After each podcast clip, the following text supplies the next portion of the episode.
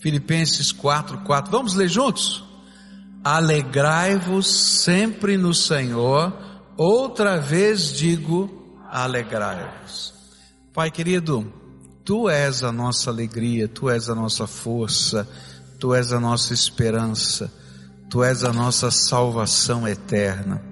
E nesta hora, quando vamos meditar na Tua palavra, que a Tua palavra fale ao nosso coração, que a Tua palavra toque a nossa alma, que os nossos olhos sejam abertos, que a nossa visão seja enlarguecida e que a presença do Senhor, que a presença do Senhor seja perceptível para nós. É aquilo que oramos no nome de Jesus. Amém e amém. Você pode sentar-se. Nós começamos a estudar um pouquinho sobre esse texto, olhando na perspectiva do Novo Testamento, que significa alegrar-se sempre no Senhor. E a semana passada a gente aprendeu que a gente pode se alegrar sempre no Senhor com a alegria da nossa salvação. Que essa é uma coisa que é um dom precioso de Deus, a vida eterna em Cristo, e essa alegria da salvação nos dá esperança, nos ensina a ser pacientes na tribulação e nos ensina a perseverar na oração. E no domingo à noite passado, nós vimos dois outros tópicos. O primeiro deles é que existe alegria em a gente poder ter a palavra de Deus, poder ler a palavra de Deus, ouvir a voz de Deus na nossa alma. E também vimos que existe uma grande alegria que permanece em nós quando nós somos cheios do Espírito Santo. Nessa manhã, eu queria continuar e lendo com vocês João 16, verso 24, onde a palavra do Senhor vai dizer assim: até agora, vocês não pediram nada em meu nome. Peça e receberão, para que a alegria de vocês seja completa. Há uma alegria que é difícil de explicar. É difícil da gente entender como ela funciona, mas é a alegria da oração. Orar na presença de Deus é viver a alegria de Deus em nós. E há algumas razões pelas quais orar traz alegria para nós. A primeira razão que eu encontro nas Escrituras Sagradas é que quando oramos, nós abrimos a nossa alma na presença de Deus. Há um estudo que eu fiz há muito tempo atrás que falava sobre comunicação na família. E eu aprendi que existem vários níveis de comunicação na família. Que eu posso parecer que estou conversando, mas nem sempre estou conversando. Porque se o meu nível de comunicação for apenas falar o que aconteceu no jornal de hoje, se o tempo está bom, se o tempo está ruim, não é se o trânsito está bom ou se não está bom, eu não falei nada. Eu simplesmente estou comentando o que todo mundo está vendo. Mas tem outros níveis de comunicação que vão se aprofundando na medida em que a gente vai tendo mais intimidade.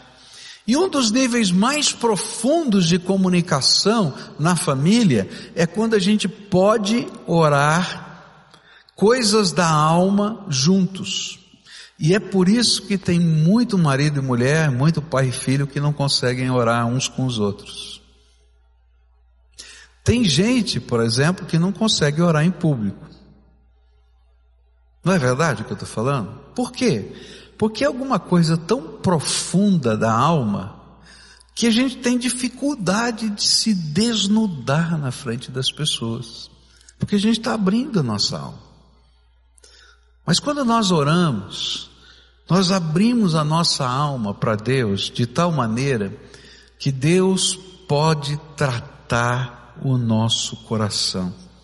E quando a gente está fazendo isso, o Espírito de Deus está trabalhando dentro de nós, tratando as coisas profundas da nossa alma. Mas não existem apenas é, não, não existe apenas uma comunicação em níveis diferentes dentro da família, mas isso ilustra para a gente que existem tipos diferentes de oração.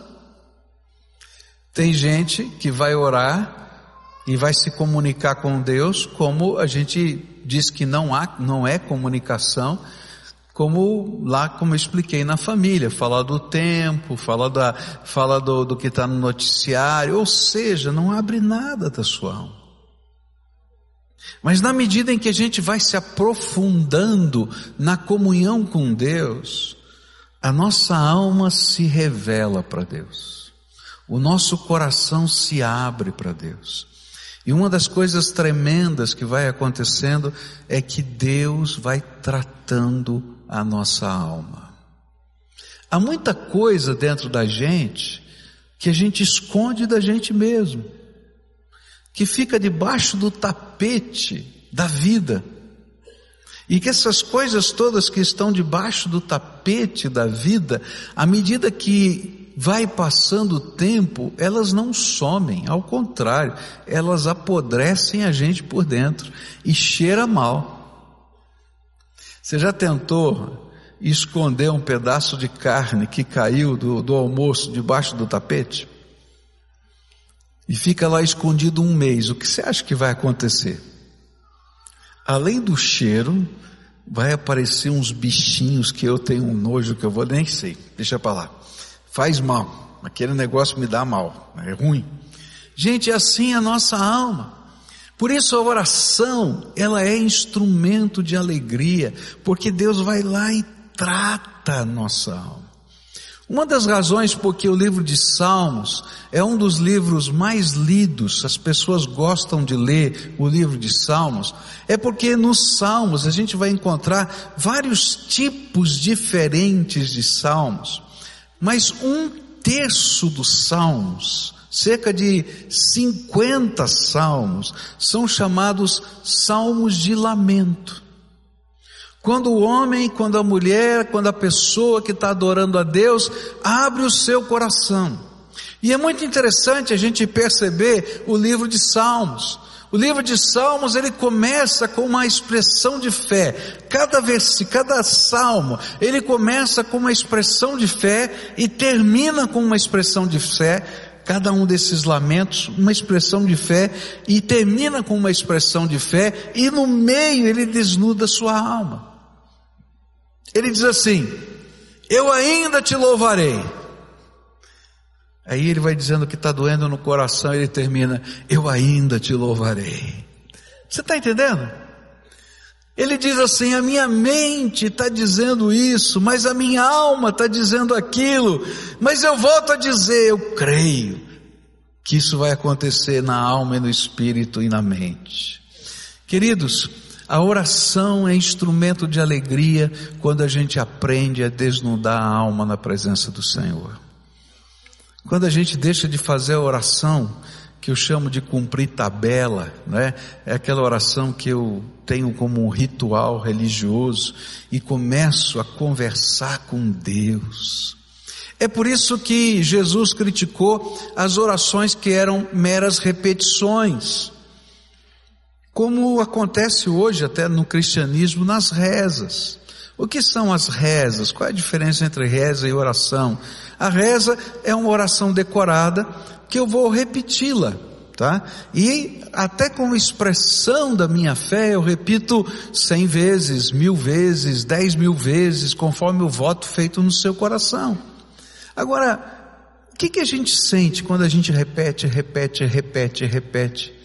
Querido, a gente não sente, porque a gente nem lembra, nem sabe o que está falando mais. Por isso Jesus ele condenou, ele disse que não era isso oração. Jesus condenou a oração que era feita como maneira de se expor publicamente, de parecer espiritual. Ele criticou a oração dos fariseus que tinham todo o ritual, todo mundo olhava e dizia: Esse aqui é um homem de oração. E Jesus vai dizer, ó, a oração que Deus quer ouvir é aquela que você tranca a porta do seu quarto e fala dos teus segredos para Deus. Por quê? Porque quando a gente está lá na presença de Deus, e a gente abre a nossa alma, o Espírito de Deus vem e trabalha dentro do nosso coração. E o que a Bíblia diz é que quando a gente não aprende a falar com Deus assim, a pedir a Deus assim, a nossa alegria não é completa. Quantas vezes você e eu já entramos para orar abatidos, entristecidos, desanimados, cansados? E quantas vezes a gente saiu do quarto de oração sem poder explicar, porque nada aconteceu, cheios da alegria do Espírito. Porque alguma coisa aconteceu, Deus nos visitou com a sua graça. E ainda que visivelmente não tenhamos percebido todos os atos, a gente pode perceber a graça de Deus nos visitando. Então a primeira coisa, porque a oração é uma alegria, porque Deus pode tratar a alma do seu filho. Eu costumo comparar isso com uma relação entre pai e filho. Às vezes, numa relação muito íntima de pai e filho, a gente pode perceber que alguma coisa não vai bem. Até como pai ou mãe, a gente pode até ter quase 99% de certeza do porquê que não está bem. Não é verdade? A gente vê, olha, está acontecendo alguma coisa, a gente está percebendo e tal. Mas enquanto o filho e o pai não abrem o coração para dizer, olha, o que está doendo é isso, o que está acontecendo é aquilo, a gente não consegue descer mais fundo no jeito de amar, de tratar, de cuidar e de abençoar. E aí ficamos sabendo sem poder tocar cheio de dedos para não machucar. Quando na verdade, quando a gente pode se abrir, talvez a gente não possa fazer muita coisa, mas o amor que envolve pode fazer a dor diminuir bastante na alma. Quando nós abrimos o nosso coração para Deus, não apenas o amor dele faz diminuir a dor da nossa alma, mas a gente está falando com aquele que pode todas as coisas com aquele que pode todas as coisas. Uma cena que me faz é, vibrar, não é? É quando Isaías vai fazer uma visita ao rei. E ele diz para o rei, eita visita pastoral complicada, né? Ele vai lá em nome do Senhor e diz assim: Rei, prepara a tua alma e prepara a tua casa, porque você vai morrer. Você quer receber uma visita dessa pastoral? É ruim, né? Fala a verdade, né? E aí então, é, no meio da visita, não sei porquê, né? O rei não quer olhar para a cara do profeta, né? E ele vira a cara para a parede e não quer mais conversar mais com o profeta. E o profeta vai embora. E naquela hora o rei começa a orar. Ele começa a chorar na presença de Deus. E ele abre a sua alma na presença do Senhor. E enquanto o profeta está indo embora, descendo as escadarias do palácio, o Espírito Santo de Deus fala com o profeta: volta lá, volta lá. E ele volta, e você vai dizer: vi, ouvi a sua oração, e vi as suas lágrimas e vou acrescentar à sua vida mais 15 anos. Querido, toda vez que a gente fala com Deus Todo-Poderoso, a nossa alegria pode ser completa. Sabe por quê? Porque além dele tratar a nossa alma, Ele é o Todo-Poderoso Senhor do céu, da terra, do tempo, do espaço, do passado, do presente e do futuro você entra no trono do eterno para falar com Ele. A segunda razão porque a oração é instrumento da alegria é porque o Deus que trata a nossa alma é o Deus que revela, revela os seus desígnios. E é interessante isso, porque algumas dessas orações, elas não são respondidas da maneira como nós imaginamos. Mas Deus revela o seu propósito. É interessante, ele manifesta algo na vida dos seus servos. É algo tão importante, tão sério, que o profeta do Antigo Testamento vai dizer assim: Deus não faz nada sem revelar antes, antes os seus desígnios aos seus servos, os profetas. É muito forte essa expressão. Um Deus que compartilha os propósitos dele conosco. É tremendo. Muitas vezes a gente vai chegar em nossas orações, a presença de Deus vai desnudar a nossa alma, a gente vai reclamar, a gente vai chorar, a gente vai ficar bravo. Já ficou bravo com Deus? Eu já fiquei. E você? Não é verdade? Nossa, eu não estou entendendo esse negócio, como é que pode, e não sei o quê, papapá, e a gente reclama.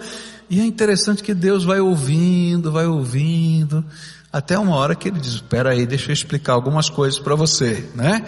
E aí ele confronta nossa alma com a sua verdade, com o seu desígnio, com o seu propósito. E toda vez que Deus se revela para nós, e Ele se mostra para nós, Ele mostra o seu propósito para nós, Ele mostra não os detalhes, porque Deus não nos dá um mapa detalhado de tudo que Ele vai fazer, mas Ele vai dizer, eu tenho um plano, eu tenho um propósito, eu tenho um alvo, você não é um acidente nesse processo, nem está fora da minha visão, eu tenho algo que está sendo montado e preparado. Aí nós somos confrontados pela graça de Deus, pelo poder dEle, pela sabedoria dEle, e nos convertemos. A oração, que é a alegria, é aquela que gera em nós conversão, porque nós somos confrontados com a palavra de Deus. É interessante quando a gente lê o livro de Abacuque nessa perspectiva da oração. Abacuque ele sobe na sua torre de vigia, era uma expressão que ele usava para dizer do seu tempo de oração. Eu estou aqui orando e vigiando sobre o povo de Deus na minha oração. E ele começa a reclamar. E ele diz assim: Senhor, tem muita injustiça nessa terra. Dá uma olhada, Senhor, nesse meu povo, meu povo está injusto, fulano está assim, Beltrano está assado, olha isso, olha aquilo, olha aquilo outro, olha aquilo outro. Senhor, o Senhor tem que fazer alguma coisa contra essa injustiça. E aí Deus começa a falar com o profeta, você tem razão. Tem muita injustiça nessa terra. Você tem razão, essa injustiça já chegou até o céu. E então agora eu quero dizer para você os meus decretos.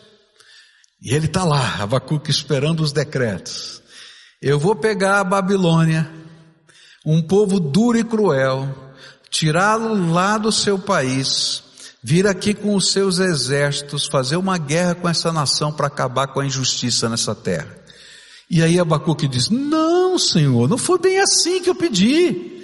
O Senhor vai pegar esse povo ruim para vir destruir a nossa terra, acabar com tudo. Mas como é que pode? Ele diz assim, mas não foi você que pediu para tratar da injustiça? Foi, mas não assim, Senhor, não desse jeito. E é interessante que todo o livro de Abacuque é uma disputa entre o coração do profeta que vai indignado diante do Senhor e reflete a indignação de Deus. E volta agora desesperado, porque Deus está respondendo a oração dele, mas não do jeito que ele imaginava. Até que chega o capítulo 3, e no capítulo 3 há uma conversão. E ele diz assim: Senhor, eu não entendo tudo o que acontece. Eu não sei por que, que o senhor tem que usar um povo pior que a gente para tratar da gente.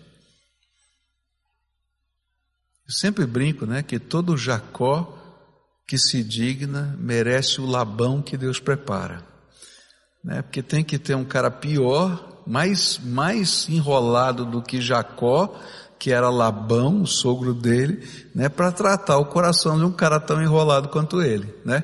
E aí então fica lá a história para você ler lá no livro de Gênesis, né? E é isso que Deus estava fazendo. Quando chega o capítulo 3, há uma conversão. Ele diz, Senhor, eu não entendo. Eu não entendo o teu propósito, eu não entendo os teus desígnios, eu não entendo por que, que o Senhor tem que usar esse povo, o Senhor não pode fazer uma coisa diferente. Eu não entendo. E quantas vezes você e eu vamos orar assim? Eu não entendo. Mas ele vai dizer assim: Mas ainda que a oliveira minta, ou seja, que pareça que vai dar fruto e não vai dar, ainda que não tenham mais animais nos currais, ainda que não tenha comida, Ainda que, e ele vai dizer: Eu vou te louvar. Por quê? Porque eu sei que o Senhor é o Deus Todo-Poderoso, Senhor de todas as coisas, e nada, absolutamente nada, está fora do seu plano. E se é preciso passar por esse, por esse momento que a gente está passando, ainda que eu não entenda, se não tem outro jeito, eu vou confiar na tua potente mão. Alguém aqui já foi internado alguma vez? Alguém aqui já fez uma cirurgia? Tem vários, né?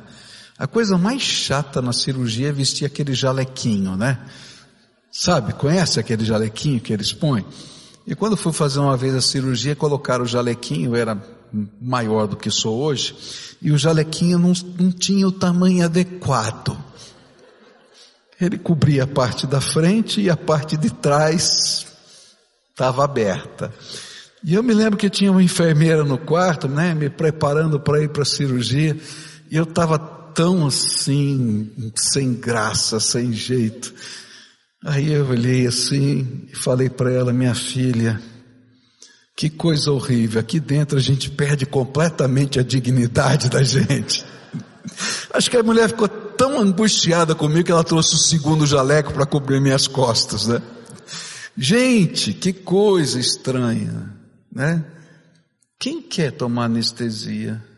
Quem quer ir para uma sala cirúrgica? Quem quer fazer o pré, pré, pré-operatório? Quem? Mas às vezes a gente tem que fazer isso para submeter a sabedoria de alguém que vai nos tratar. E quando a gente ora, na verdade, e Deus revela a sua vontade para nós, e Deus revela o seu propósito para nós, a gente reconhece a sabedoria. E a conversão é essa santa submissão à potente mão de Deus. E é por isso que a Bíblia vai dizer assim: humilhai-vos, pois, debaixo da potente mão de Deus, e o que? E Ele, a seu tempo, vos exaltará. Oração é esse momento de diálogo com Deus, onde Deus fala conosco, onde Deus abre as janelas dos céus e às vezes faz coisas extraordinárias, mas outras vezes Ele diz: tenho que tratar. Mas oração é o lugar da conversão, onde a gente se coloca na potente mão de Deus e diz: Tu és o Senhor da minha vida. E eu não sei o que vai acontecer, porque apesar do Senhor revelar, Ele não dá os detalhes. Mas eu ainda te louvarei, porque Tu és o Senhor da minha vida. E aí, a nossa alegria é completa, não pelos fatos ou pelas circunstâncias, mas ela é completa porque o Deus que é completo, eterno, todo-poderoso e Senhor da nossa vida nos visita em Sua graça. Por fim, diz a palavra de Deus que a gente pode pedir e receber para que a alegria seja completa. E Atos 8, versículos 6 e 7 vão dizer assim: Quando a multidão ouviu Filipe, viu os sinais miraculosos que ele realizava, deu unânime atenção ao que ele dizia. E os espíritos imundos saíam de muitos, dando gritos, e muitos paralíticos e mancos foram curados, e assim houve grande alegria naquela cidade. Alegrar-se no Senhor é poder desfrutar da alegria de ver as respostas das nossas orações. Quando oramos, não estamos apenas apaziguando a nossa alma, mas nós estamos entrando no trono da graça de Deus. E estamos falando com o Todo-Poderoso.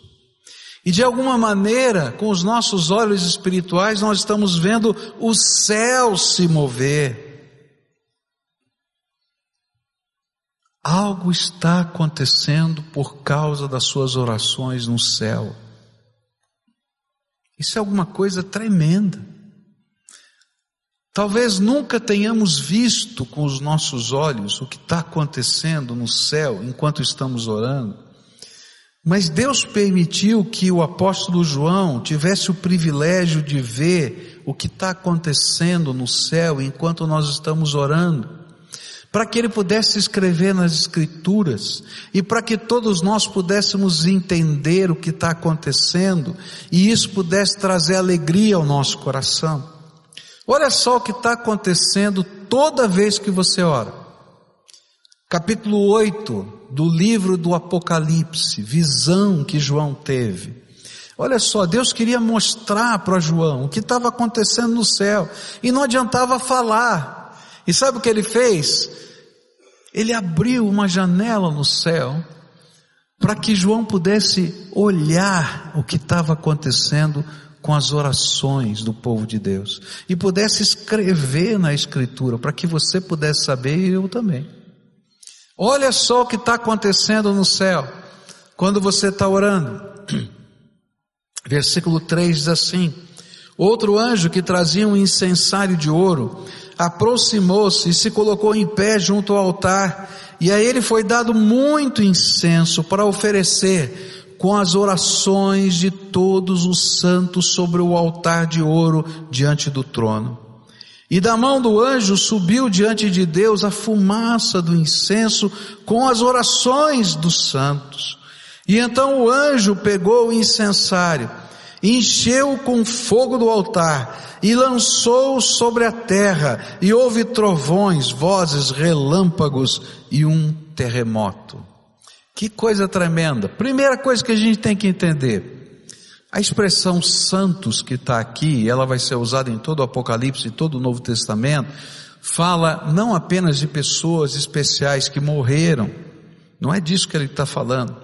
Santos no contexto do Novo Testamento, do livro do Apocalipse em especial, é o povo de Deus, o povo que foi separado para viver na presença de Deus.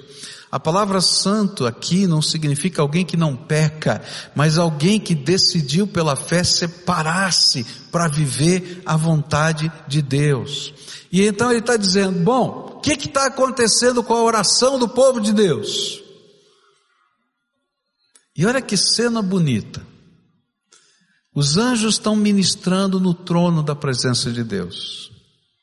E o trono da presença de Deus, num determinado momento, ele fica cheio de uma fumaça, de incenso aromático, um cheiro gostoso.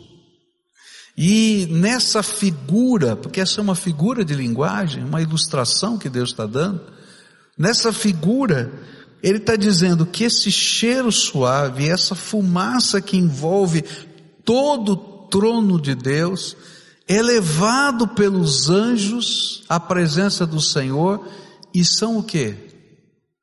As orações do povo de Deus. E eu não entendo muito bem a dinâmica do céu, porque eu sei que Deus é onisciente, é onipresente e é onipotente.